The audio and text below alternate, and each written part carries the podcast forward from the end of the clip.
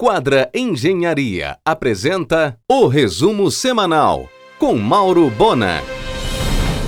Por força de liminar, as lojas do Magazan vão reabrir. O jogo praticamente acabou nesses dias de pandemia nas lotéricas.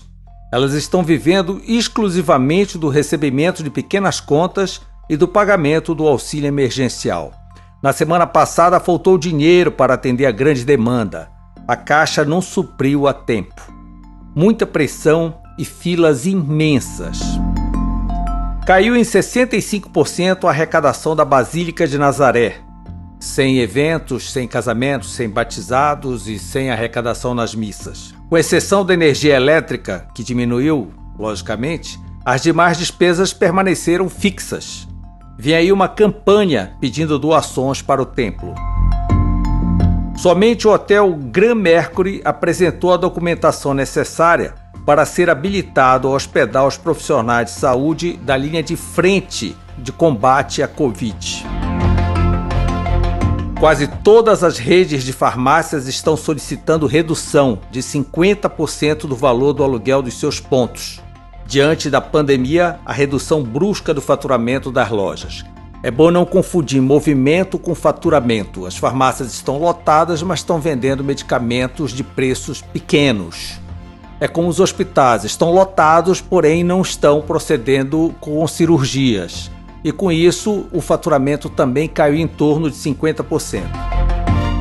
Os shoppings de Belém tentam, junto às autoridades, o sistema de drive-thru para que o cliente possa pegar os produtos comprados virtualmente no próprio shopping sem sair do carro. Em um oferecimento de quadra Engenharia, Mauro Bona informa.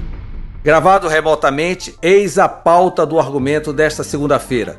O cirurgião vascular paraense com atuação em São Paulo, Armando Lobato, fala da trombose e a Covid. Andréa Clautal de Amorim, dermatologista paraense também com atuação em São Paulo, vai falar do que poderá acontecer com o cabelo e com a unha de quem contraiu a Covid.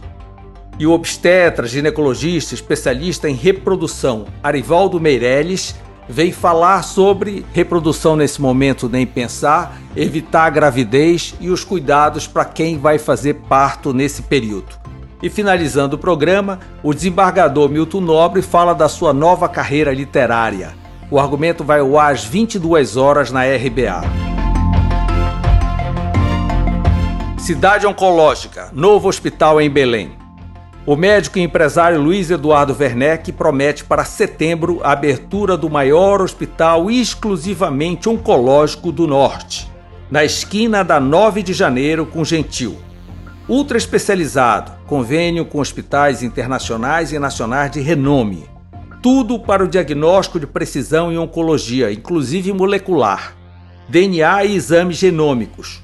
Com 200 leitos, sendo 30 de UTI humanizados, para o paciente e sua família. Serão sete salas de cirurgia, sendo uma híbrida e radioterapia moderna. Em um oferecimento de quadra Engenharia, Mauro Bona informa.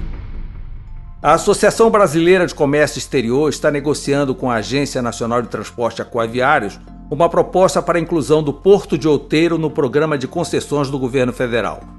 O principal argumento é a previsão de expansão da produção brasileira de grãos dos atuais 246 milhões de toneladas para 286 milhões de toneladas até 2030.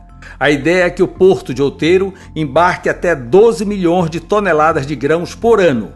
As informações que embasam a proposta são da FAEPA e da Câmara de Logística da Associação Comercial do Pará. O ex-governador Aurélio do Carmo, falecido na última sexta-feira, frequentou por mais de 30 anos o Clube do Açaí. Costumava dizer que entre suas grandes emoções estava sua posse como desembargador do TJE, nomeado por Jader Barbalho, e quando a Assembleia Legislativa restaurou o seu mandato por proposição de Nelson Chaves. Em um oferecimento de quadra Engenharia, Mauro Bona informa. As maiores administradoras de condomínio acenderam o sinal de alerta durante o isolamento. Multiplicaram-se os casos de entregadores de serviços de delivery que estão sendo assaltados no caminho das entregas. Os bandidos tomam os lugares dos entregadores e partem para assaltar os clientes durante a entrega. A Unama ultrapassou os muros da academia e promoveu mais de 40 lives no mês de abril, nos perfis oficiais da universidade. Os professores de todas as unidades de Belém e Ananindeua abordaram temas do cotidiano e interagiram com a participação do público. A tendência continuará neste mês. O calendário escolar de 2020 pode se estender até o próximo ano e a definição da data do Enem deve aguardar retorno das aulas pós-pandemia. São as orientações que acabam de ser aprovadas pelo Conselho Nacional de Educação. Hotéis criaram novos protocolos de limpeza e atendimento aos hóspedes. O Hospital de Campanha de Breves começará a funcionar nesta quarta. Em pleno funcionamento já, Belém, Marabá e Santarém. A linguagem corporal do ministro da Saúde demonstra que ele está voando solenemente. Passou a onda das bicicletas compartilhadas, ficaram ociosas. Casos de sarampo no Brasil soltaram 160% em um mês. Toffoli prorrogou o home office dos servidores do Supremo até 31 de janeiro de 2021. Você ouviu o resumo semanal com Mauro Bona. Siga o Twitter, arroba Mauro Bona.